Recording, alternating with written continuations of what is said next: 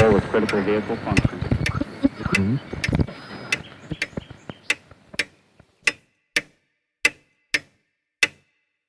Herzlich willkommen zu Zukunft Denken, Episode 35. Das Thema der heutigen Episode ist ein scheinbar langweiliges. Innovation, Infrastruktur und hauptsächlich Wartung. Aber beachten Sie, dass ich das Adjektiv scheinbar genannt habe, denn ich glaube, Sie werden mir in kurzer Zeit recht geben, dass es sich um ein ungeheuer spannendes und noch dazu wichtiges Thema handelt. Also bleiben Sie bei mir und hören Sie mir in diese Episode zu. Und ich bin auch hier wieder sehr gespannt auf Ihre Meinung, Ihre Ansichten. Schreiben Sie mich, ich freue mich über jede Zuschrift, E-Mail, Twitter, was auch immer. Sie finden alle Informationen dafür in den Show Notes. Apropos Show Notes, diese Episode hat wieder Bezug zu einigen anderen Episoden, im Wesentlichen zu 15 und 16. In diesen Episoden geht es um Innovation und Fortschritt oder Fortschritt und Stagnation. In Episode 18 habe ich ein Gespräch mit Andreas Windisch über Physik und Fortschritt. In Episode 19 und 20 spreche ich mit Lukas Lang und Christoph Derndorfer über offene und geschlossene Systeme. Hier, hier gibt es einige Bezüge zu den heutigen Themen. Und nicht zuletzt die kürzlich aufgenommene und ausgestrahlte Episode 30 Techno-Optimismus im Gespräch mit Tim Pritloff sprechen wir ebenfalls über Innovationen und die letzten ja, 20, 30 Jahre in der IT. Und Tim und ich haben durchaus unterschiedlichen Zugang zum Thema, also das könnte ganz interessant sein und vielleicht auch einen anderen Aspekt mitzubekommen als den meinen. Was hat mich zu diesem Thema gebracht? Ich habe in letzter Zeit zwei Bücher gelesen, nämlich einerseits äh, von David Gräber, dem leider kürzlich verstorbenen Anarchisten, Anthropologen und muss sagen, sehr originellen Querdenker, das Buch Bullshit Jobs und zweitens ein sehr interessantes Buch von Lee Winsel, The Innovation Delusion. Außerdem habe ich kürzlich eine Konferenzsession mit einem sehr ähnlichen Thema abgehandelt. Das heißt, ich habe mich relativ intensiv mit diesen Fragen beschäftigt und mir ein paar Dinge notiert. David Gräber sagt in einem seiner Interviews, Most work is keeping things the same. You buy a cup once, but you wash it a thousand times. Also die meiste Zeit, die meiste Arbeit unserer Gesellschaft wird eigentlich da hineingesteckt, die Dinge gleich zu halten, also einen gleichen Zustand oder einen konstanten Zustand aufrechtzuerhalten. Wir kaufen eine Kaffeetasse oder eine Kaffeeheferl etwa einmal, aber wir waschen es tausende Male, bis es halt irgendwann einmal vielleicht zerbricht. Und dasselbe trifft natürlich nicht nur auf Kaffeetassen zu, sondern auf alle möglichen Technologien der Moderne. Auf unsere Häuser, auf unsere Autos, auf den öffentlichen Verkehr, auf öffentliche Infrastruktur aller Art, von der Wasserversorgung bis zur Elektrizitätsversorgung, bis zu den Dingen, die wir in unserer Wohnung haben. All diese Dinge müssen gewartet werden, damit sie letztendlich den Zweck, zu dem sie angeschafft oder eingeführt wurden, auch langfristig leisten können. Wir sprechen in der letzten Zeit eine Menge über Innovation und wie nur ständig Innovation unsere Zukunft sichern könnte. Dieser heutige Instinkt, dass wir all unsere Hoffnung auf Innovation setzen, nennt Lee Winsel Innovation Delusion oder im Deutschen vielleicht den Innovationswahn.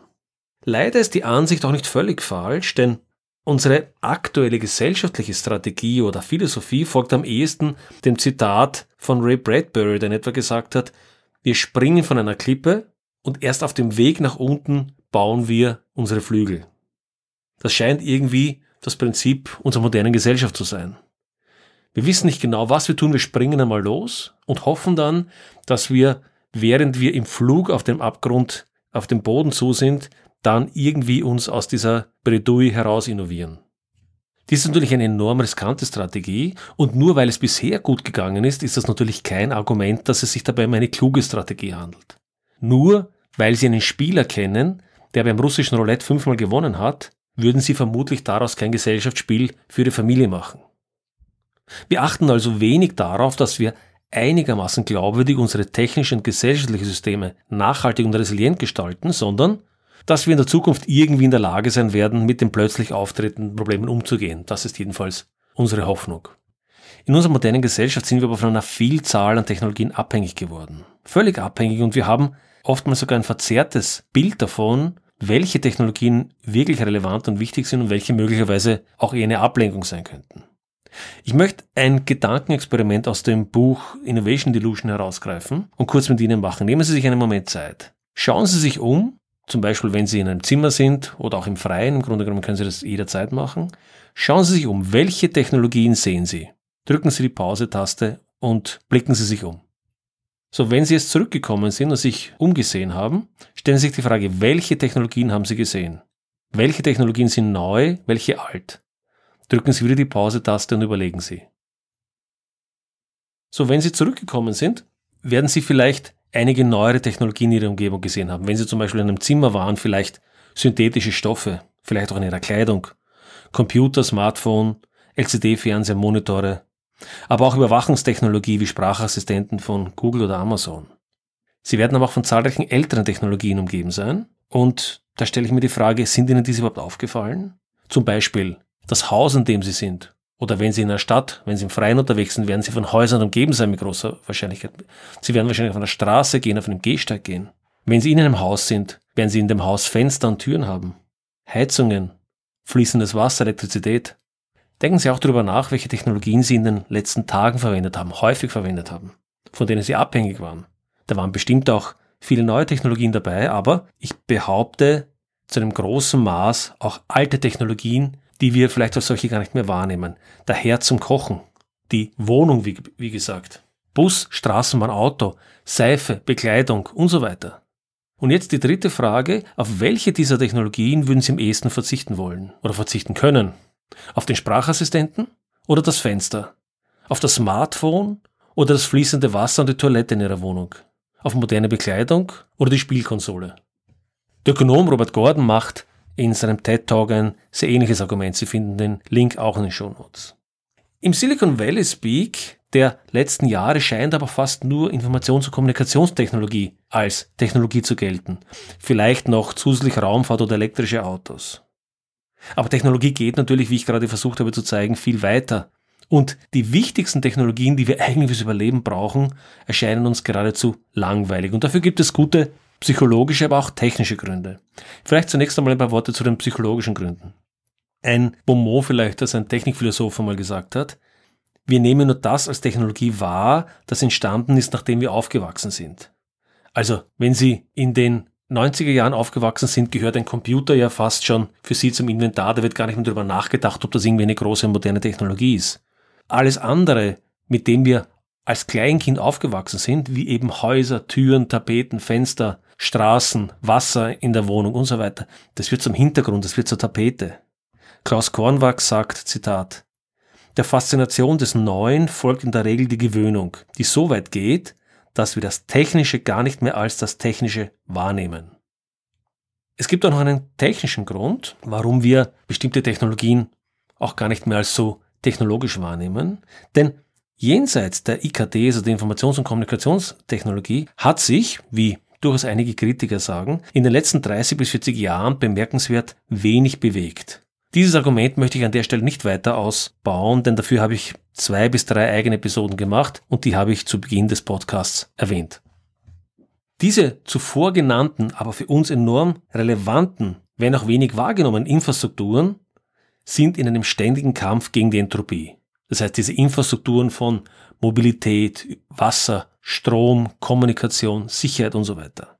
Was bedeutet das? Kevin Kelly sagt, Everything without exception requires additional energy in order to maintain itself. Existence, it seems, is chiefly maintenance.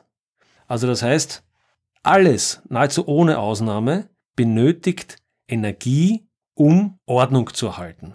Existenz per se ist, wie es scheint, hauptsächlich Wartung. Und er sagt weiter, brand new computers will ossify, apps weaken with use, code corrodes. The more complex the gear, the more, not less, attention it will require. Neue Computer versteinern geradezu. Applikationen werden mit dem Gebrauch immer schwächer. Code, Computercode korrodiert sozusagen, äh, bildlich gesprochen. Und er sagt, je komplexer das Zeug ist, das wir verwenden, umso mehr Aufmerksamkeit benötigt es. Wartung also erhält Ordnung und ist ein stetiger Kampf gegen Entropie, das heißt gegen den Verfall. Und wird, je komplexer die Systeme sind, immer aufwendiger. Das hat jetzt einen bekannten Punkt, nämlich in Bezug auf die Informationstechnologie, denn es steht zu befürchten, dass das Versprechen der Digitalisierung in vielen Bereichen aus eben diesem Grund eher ins Gegenteil umschlagen könnte. Denn Digitalisierung führt zu einer höheren Komplexität der Systeme. Warum? weil Digitalisierung dazu führt, dass immer mehr Systeme miteinander verbunden werden, immer mehr Systeme miteinander interagieren und aus dieser Interaktion heraus entspringt Komplexität. Und diese Komplexität ist nun mit einem ständig höheren Aufwand zu warten. Um mal einen ganz kurzen Zwischenstrich an der Stelle zu ziehen, Wartung ist dann nach meiner Überzeugung, ich würde auch sagen nach Überzeugung von Lee Winsel und anderen Autoren, Wartung ist das Fundament von Fortschritt und Innovation. Und auf Basis dieser Wartung, auf Basis einer gut gewarteten Infrastruktur, kommt dann Fortschritt zumeist in kleinen Schritten zustande. Was hat dieser Kampf mit den Turbinen aber mit Innovation zu tun? Hier haben wir noch einen weiteren Aspekt zu beachten, denn was den meisten Menschen nicht klar zu sein scheint, ist, dass Innovation, neue Dinge, die wir in die Welt bringen, sofern sie erfolgreich sind, zur Infrastruktur werden. Das heißt, auch wenn wir heute einen Sprachassistenten haben, der unsere Wohnung überwacht und diese Daten an Großkonzerne sendet, kann man sagen, na gut, diese Sprachassistenten sind im Grunde ein Spielzeug, man kann da das Wetter abfragen, da kann etwas bei einem Online-Händler bestellen. Nur, wie wir mit vielen anderen Technologien in der Vergangenheit erkannt haben, wenn diese Technologien hinreichend erfolgreich sind und sich hinreichend in unser Leben integrieren, werden sie irgendwann zur Infrastruktur. Vielleicht haben wir dann in zehn Jahren keinen Lichtschalter mehr in der Wohnung, weil wir dem Sprachassistenten sagen, dass das Licht einzuschalten ist. Oder wir haben vielleicht kein Schloss mehr in der Tür, weil das Videosystem uns erkennt oder, oder unser Verhalten erkennt, unser Gesicht erkennt oder was auch immer. Die Dinge, die oftmals als Spielerei, als ja, Bequemlichkeit beginnen, enden als Infrastruktur, die unsere Welt komplexer machen. Und da haben wir jetzt ein zweites häufiges Missverständnis. Innovation, also neue Dinge, ersetzen nur selten bestehende Systeme. Es kommt vor. Zum Beispiel das Auto hat die Pferdekutsche weitgehend ersetzt, aber sehr häufig ersetzen neue Dinge eben nicht bestehende Systeme, sondern erweitern diese. Und durch diese Erweiterung erhöhen wir wieder die Komplexität. Das heißt, die Dinge werden komplexer, nicht simpler. Einen weiteren Aspekt von Wartung möchte ich erwähnen, Wartung und Nachhaltigkeit sind einander sehr ähnlich. In Wahrheit sind es zwei Seiten derselben Medaille. Wir leben heute in einer geradezu pervertierten Wegwerfgesellschaft. Wir leben in einer Gesellschaft, wo bei neuen Produkten selten mitgedacht wird, wie deren Einführung sich mittel- und langfristig auswirken wird. Und zwar weder im Sinne der ökologischen Folgen, aber auch nicht im Sinne der sozialen und gesellschaftlichen Folgen. Das ist aber nun das Gegenteil der Idee von Nachhaltigkeit und Resilienz. Wir kommen darauf noch einmal zurück. Und nicht zuletzt noch einmal als Motivation dieses Themas, was wir als Gesellschaft ebenfalls brauchen, wenn wir resilient sein wollen, wenn wir mit den Herausforderungen der Zukunft, mit den schweren Herausforderungen der Zukunft umgehen wollen, ist Agilität. Wir müssen als Gesellschaft ein Maß an Agilität haben. Das heißt, wir brauchen die Fähigkeit, auf neue Probleme reagieren zu können. Agilität bedeutet natürlich durchaus, dass wir in der Lage sind zu innovieren. Keine Frage. Aber es setzt ebenso voraus, und das ist der Punkt, der gerne vergessen wird, dass wir die bestehende Infrastruktur, auf der unsere Gesellschaft aufbaut, gut gewartet und weiterentwickelt ist, denn mit einer zerfallenden Infrastruktur können wir mit Sicherheit keine großen Probleme der Zukunft bewältigen. Kommen wir nun zur Frage cui bono, um eine kriminalistische Metapher zu bemühen. Also, wem nützt es? Wer hat einen Vorteil? Lee Winsel weist in seinem Buch zu Recht darauf hin, dass in Innovation Speak ein Dialekt ist, der ständig Sorgen verbreitet. Wir hören Dinge wie, du musst innovieren, sonst fällst du disruptiven Veränderungen zum Opfer.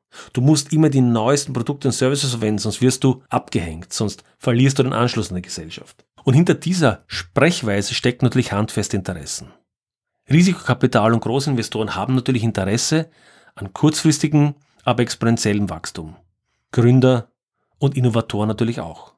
So sieht es natürlich auch mit den Budgets von Unternehmen und Gemeinwesen aus. Innovation wird gefördert, weil man uns Glauben gemacht hat, dass Innovation das ist, was zählt, um die Zukunft zu bewältigen. Wartung aber wird hingegen häufig hinausgeschoben, bis dramatische Konsequenzen drohen und dann die Wartung letztendlich immer teurer wird und geradezu überwältigendes Ausmaß annimmt. Aber wie sieht es mit dem Großteil der Menschen aus?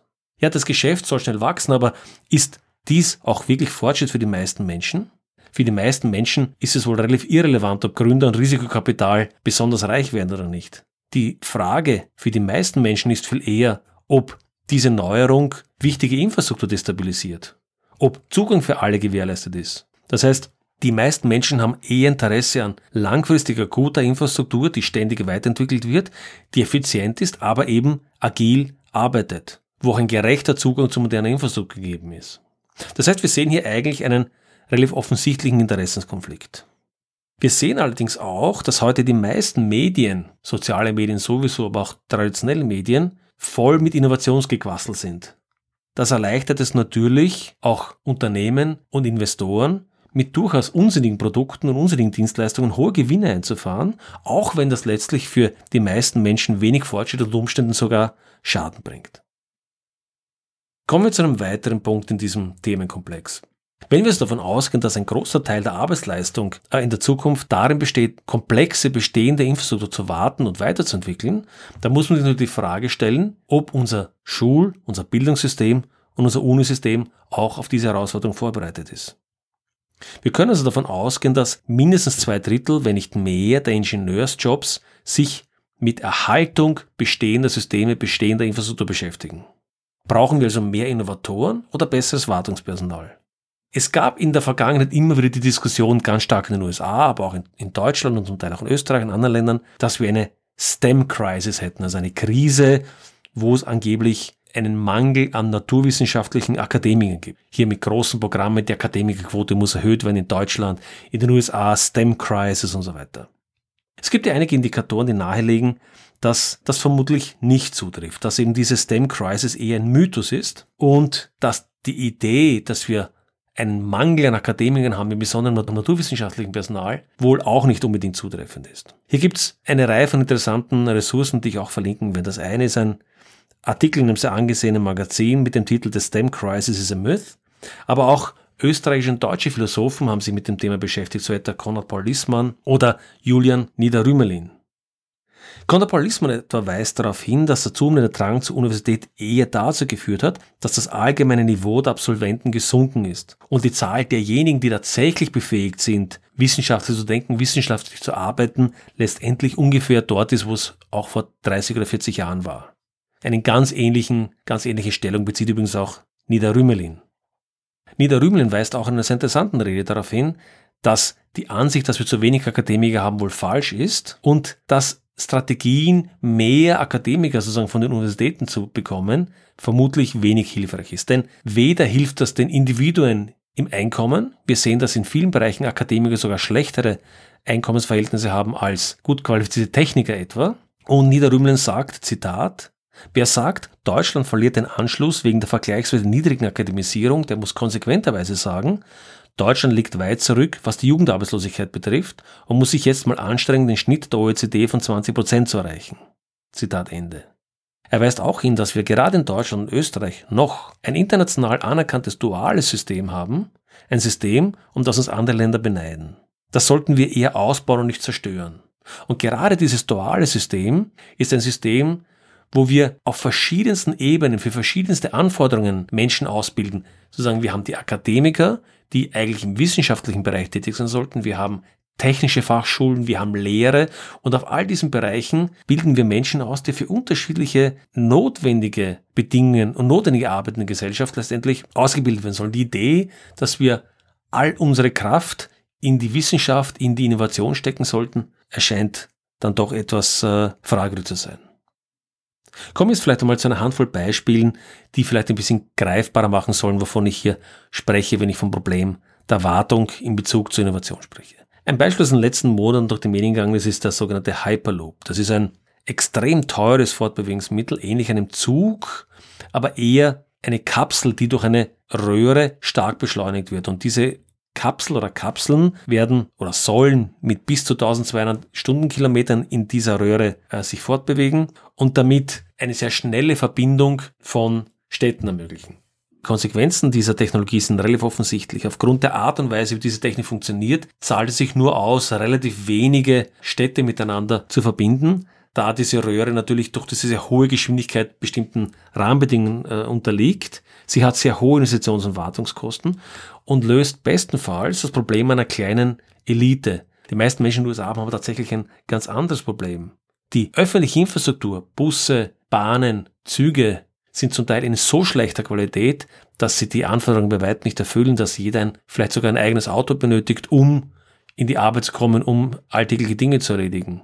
Also hier stellt sich die Frage, was ist Fortschritt für die meisten Menschen? Ein Hyperloop, der zwei Großstädte miteinander verbindet, um dort wenige sehr zahlungskräftige Menschen hin und her schießen zu können? Oder diese enorme Investition in ein lokales Bus- oder Bahnsystem zu investieren? Und wir sehen diese Fehlannahmen gerade auch im Verkehrssystem. Beispielsweise Lee Winsel beschreibt in seinem Buch Die Stadt New York, wo André Cuomo Wi-Fi und USB-Ladegeräte in Busse einbauen wollte, um, weil er geglaubt hat, dass man damit sozusagen den Fahrgästen was Gutes tut. Interessiert aber die meisten Fahrgäste überhaupt nicht. Die wollen robuste, regelmäßige, saubere und sichere Busse und öffentlichen Verkehr haben. Nicht Spielereien im Bus, dass sie im Bus, der nie fährt, dann sozusagen ihr iPhone laden können. Oder denken wir an die Schule. Digitalisierung der Schule ist ein Thema, das ständig in der Öffentlichkeit diskutiert wird. Es gibt nun aber sehr gute Hinweise dafür, dass Digitalisierung in der Schule, also Tablets, Notebooks, die ständig verwendet werden, die Lernleistung nicht erhöhen, sondern senken. Hier ein Zitat aus dem Buch The Innovation Delusion. Fourth graders who used tablet computers in all or almost all classes scored lower on standardized tests than peers who did not. Also, Schüler, die Tablet-Computer in allen oder fast allen ihrer Klassen verwendet haben, haben in Standardtests schlechter abgeschnitten als ihre Klassenkollegen, als ihre Kollegen, die keine Computer verwendet haben. Und letztendlich ist das weniger überraschend. Schüler sind heute rund um die Uhr abgelenkt. Sie sind ständig in sozialen Netzwerken vor Bildschirmen. Gerade das Problem, dass sie sich nur mehr schwer längerfristig mit einer Tätigkeit auseinandersetzen konzentrieren können, ist eigentlich das Problem. Und jetzt bringe ich diese Technologie der Ablenkung auch noch in die Schule. Dazu kommt, dass die Digitalisierung der Schule auf dieser Ebene natürlich auch hohes Kosten verursacht. Nicht nur in der Innovation, über die Innovation wird gern gesprochen, aber wir sind wieder beim heutigen Thema, vor allem in der Wartung. Schüler, die mit IT, mit Tablets umgehen, die gehen kaputt, die müssen neu installiert werden, die müssen gewartet werden, Netzwerkattacken und so weiter vorgebeugt werden und so weiter und so fort. Die Frage ist, ist dieses Geld nicht besser in gute Lehre investiert? Anderes Beispiel, Green New Deal, erneuerbare Energien. Auch hier stehen oftmals Innovation und Wunschdenken im Vordergrund. Wir glauben, dass wir mit neuen Technologien, mit neuen erneuerbaren Technologien alle Probleme lösen werden. Solar, Wind werden sicher einen Beitrag in der Zukunft leisten, aber ist es so, dass Solar und Wind die Energieprobleme der Zukunft lösen werden? Wer denkt über Wartung dieser riesen Anlagen nach? Über Flächen- und Ressourcenverbrauch? Das wird sich schon irgendwie selbst regeln. Oder die Innovation wird das irgendwie lösen, das Problem. Oder die Smart Grids, die völlig neuen Stromnetze, die wir brauchen würden, um diese Technologien effizient zum Einsatz zu bringen. Wer hat diese im Griff? Wir werden auch hier als Gesellschaft möglicherweise die Zeche dafür bezahlen, dass wir in über Innovation nachdenken, aber nicht darüber, wie wir diese Systeme warten und letztendlich effizient zum Einsatz bringen können. Aber zu diesem Thema wird es eine eigene Episode geben, daher auch nicht mehr an dieser Stelle. Und zuletzt ein Punkt, den ich dann nochmal aufgreifen möchte, ist den Begriff der Wegwerfgesellschaft, den ich schon vorher mal erwähnt habe. Wir leben in einer Gesellschaft, wo immer mehr, immer billigere, aber auch immer schlechtere Produkte in den Handel gebracht werden. Bei jedem Drucker wird heute um 10, 20, 30 Euro gerittert, dass er noch mal ein paar Euro billiger ist. Dafür ist dann der Drucker vom ersten Tag ein Ärgernis und wird nach zwei Jahren weggeworfen, weil er nicht mehr funktioniert und nicht mehr repariert werden kann. Autos, ich habe die Erfahrung selber gemacht, die Zehntausende Euros kosten, deutsche Autos, und nach wenigen Jahren und geringer Kilometerleistung bereits an allen Ecken und Enden auseinanderfallen. In anderen Ländern ist die Situation zum Teil noch viel schlimmer. Etwa in England, wenn man sich Wohnungen in England anschaut, wir waren mal für einen Monat in einer neu gebauten Wohnung in England. Die dort eingebauten Haushaltsgeräte, Mikrowelle und so weiter haben zum Teil nur wenige Wochen gehalten. Die Mikrowelle war nach zwei, drei Wochen kaputt. Und der Hausmeister sagt schulterzuckend, naja, die kostet eh 50 Euro, wir tauschen es einfach aus. Das heißt, jedes einzelne Teil von der Couch bis zum Herd war im Grunde Müll. Darauf angelegt, kurze Zeit zu funktionieren und danach weggeworfen, ausgetauscht zu werden. Geplante Obsoleszenz ist ebenfalls ein Thema in diesem Kontext, das werden wir auch später nochmal besprechen. Denken wir an eine ganze Reihe von Produkten, zum Beispiel jetzt Lautsprechersysteme, die kürzlich durch die Medien gegangen sind, Lautsprechersysteme, die sich drahtlos an Smartphones und andere Geräte ankoppeln, um in der ganzen Wohnung zu funktionieren. Aber dann entschließt sich vielleicht der Hersteller, diese Produkte nicht mehr zu warten oder nicht mehr mit Software auszustatten und plötzlich werden tausende Euro teure Hardware nutzlos, kann weggeworfen werden. Oder eben auch Teile in Haushaltsgeräten, wie ich vorher gesagt habe, die auf schnelles Versagen ausgelegt sind und keinesfalls länger als wenige Jahre halten sollen, damit dann eben etwas Neues gekauft wird. Nach all dem Raunzen, wie kommen wir voran? Was können wir als Gesellschaft tun, um hier wirklich einen Schritt voran zu machen? Zunächst einmal, glaube ich, muss man sich strategisch im Klaren darüber sein, dass wirklicher Fortschritt, wie ich vorher schon mal gesagt habe, in der Regel in kleinen Schritten kommt und eben nicht in Disruptionen. Disruptionssprech ist Risikokapitalsprech. Fortschritt kommt fast immer in stetigen, aber kleinen Schritten. Denn die meisten Innovationen sind in ihrer Auswirkung schwer vorhersagbar. Wenn man große disruptive Dinge macht, denken wir an den Facebook-Slogan Move fast and break things, ja, kann man machen. Man zerbricht dann aber auch Dinge, man macht dann Dinge kaputt, wie wir jetzt an den Folgen der sozialen oder wie manche sagen der asozialen Netzwerke erkennen. Vieles von dem, was als Fortschritt gefeiert wurde vor wenigen Jahren, ist heute eigentlich vielleicht als Kater noch wahrzunehmen. Fortschritt ist mutig, verliert aber niemals den Blick auf bestehende Strukturen, auf bestehende Infrastruktur. Fortschritt ist auch inklusiv und nicht exklusiv. Was ich damit meine, ist, er versucht, viele oder die meisten Menschen mitzunehmen, um möglichst wenige auszugrenzen. Und er versucht auch vielen Menschen zu helfen und nicht nur wenigen, die vielleicht große Gewinne machen, für die dann die meisten bezahlen, sondern die Frage ist, wie kann der Großteil der Menschen profitieren? Um hier einen Schritt voranzukommen, müssen wir lernen, wieder qualitative Fragen zu stellen und nicht nur rein quantitative, messbare, sondern qualitative Fragen. Wir müssen diskutieren, wir müssen Ambiguität zulassen. Wir müssen uns die Frage stellen, was ist relevant, wie wollen wir leben, was ist wichtig für uns. Daher auch dieses Gedankenexperiment vorher. Nicht einfach ein kindisches Hurra, das ist neu, das muss toll sein. Ja, das ist neu, das kann toll sein, das kann uns weiterbringen, aber kritisch hinterfragt. Wir leben gerade auch in den Unternehmen und jeder, der hier vielleicht Erfahrung in größeren Unternehmen hat, kennt das. Ein ständiger Fluss von Hypes. Vergessen wir diese Hypes wie Design Thinking und so weiter. Das sind Ablenkungen, das ist Geschäftemacherei von Leuten, die ihre Methodik verkaufen wollen. Lee Winsel gibt einen einfachen Rat. Er sagt, wenn Sie Fortschritt haben wollen, take care, pay attention, do your job. Also seien Sie achtsam, passen Sie auf, was um Sie herum vorgeht und machen Sie Ihren Job ordentlich. Wenn Sie Ihren Job ordentlich machen, wenn Sie diese Dinge tun, werden Sie eine ständige Verbesserung erzielen. Ich glaube, wir sollten auch noch auf einer prinzipiellen Ebene über unsere Umwelt nachdenken. Mit Umwelt meine ich ist über unsere unmittelbare Lebensumwelt. Wir sollten den Wert guter Produkte und Leistungen wieder in den Vordergrund stellen. Denn die Folgen der Wegwerfgesellschaft sind nicht nur ökologische. Wir haben oft, wenn man über Wegwerfgesellschaft spricht, den ökologischen Aspekt im Kopf. Und der ist wichtig. Der ist wichtig. Der Ressourcenverbrauch, die Müllproduktion, die CO2-Emission, all das ist wichtig. Aber es ist nicht der einzige, nicht die einzige Konsequenz. Wenn wir uns heute umsehen, müssen wir doch leider zur Kenntnis nehmen, dass wir vom Müll umgeben sind. Wir sind mit Zeug umgeben von niedrigster Qualität, Massenware, die in Wahrheit häufig schon nach dem Kauf Müll ist, wo der Hersteller diese Produkte gar nicht mehr mit Stolz produziert, sondern nur mehr mit der Intention produziert, dass sie vielleicht ganz kurz verwendet werden und nach der geringsten Störung schon weggeworfen durch etwas anderes ersetzt werden. Was macht das mit uns? Was macht das mit uns Menschen, wenn wir uns mit Müll umgeben? Ich glaube, wir sollten wieder den Wert von Qualität und gut gefertigten Produkten kennenlernen. Lernen, dass es eine schöne Sache ist, ein gutes Produkt über viele Jahre und Jahrzehnte zu besitzen. Ich denke auch an Dinge wie Schuhe. Gut gemachte Schuhe können Sie über Jahrzehnte verwenden. Kleidung, Uhren, aber auch Technik. Natürlich gibt es Fortschritt in der Technik. Natürlich gibt es Fortschritt im, im Bereich der Computer, im Bereich der Fernseher und so weiter. Aber ganz ehrlich, es verändert sich letztlich doch weniger, als die Industrie uns glauben machen möchte.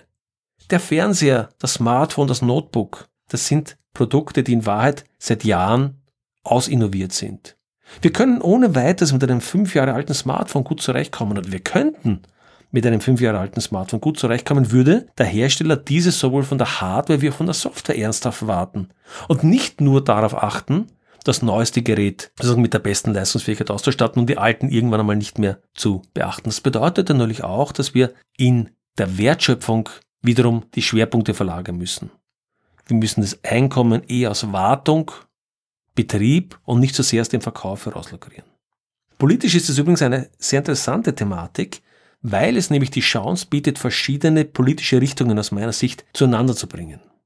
Konservativ heißt im besten Sinne bewährtes bewahren, weiterentwickeln, nicht wegwerfen.